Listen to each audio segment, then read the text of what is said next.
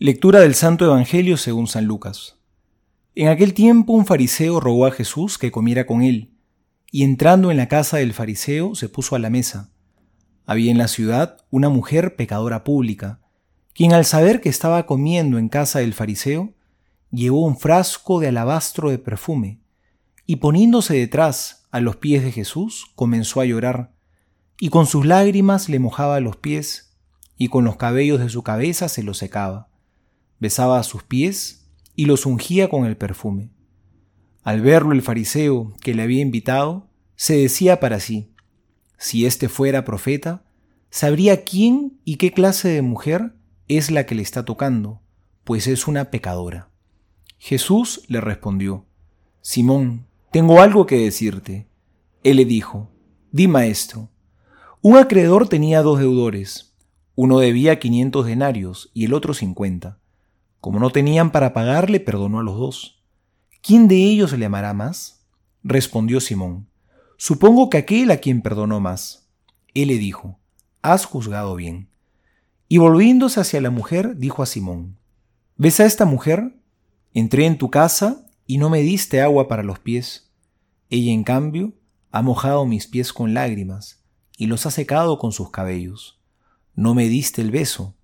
Ella, desde que entró, no ha dejado de besarme los pies. No ungiste mi cabeza con aceite, ella ha ungido mis pies con perfume. Por eso te digo, que quedan perdonados sus muchos pecados, porque ha mostrado mucho amor. A quien poco se le perdona, poco amor muestra. Y le dijo a ella, tus pecados quedan perdonados. Los comensales empezaron a decirse para sí, ¿quién es este que hasta perdona los pecados? Pero él dijo a la mujer, Tu fe te ha salvado, vete en paz. Palabra del Señor, gloria a ti, Señor Jesús. Hoy nos topamos con este fariseo que invita a Jesús a comer a su casa. Parece un buen tipo, buena gente. Tenía curiosidad por conocer a Jesús. Quizá hoy nos podemos ver reflejados en él. Qué distinta es la manera de pensar de Dios a la nuestra. Cuando llega esta mujer pecadora, la juzga por todo lo malo que ha hecho.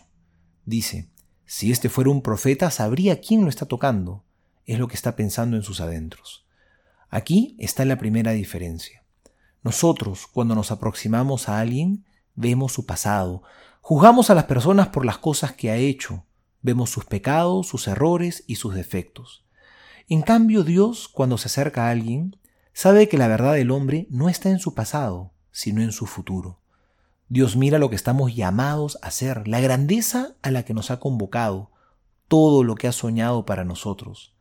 Dios, Dios nos mira siempre con alegría, con esperanza. ¿Cómo te miras tú a ti mismo? ¿Con los ojos de Dios? ¿Te miras como Dios te mira?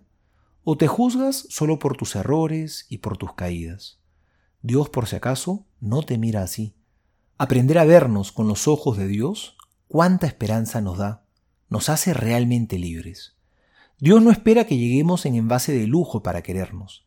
Dios nos ama siempre, aunque no tengamos nada digno de ser amado, aunque lo único que tengamos sean los harapos del Hijo perdido. Dios nos ama no porque seamos buenos, sino porque Él es bueno, y su amor es incondicional, es un amor eterno. Veamos hoy a esta mujer, con ese gesto, cuánto amor le mostró a Dios y Dios le perdonó esa deuda impagable. Dios también te ha perdonado a ti tu deuda impagable. ¿Cuánto lo amas? Ella lo amó con actos concretos. ¿Cómo lo hacemos nosotros? Soy el Padre Juan José Paniagua y les doy a todos mi bendición en el nombre del Padre y del Hijo y del Espíritu Santo. Amén.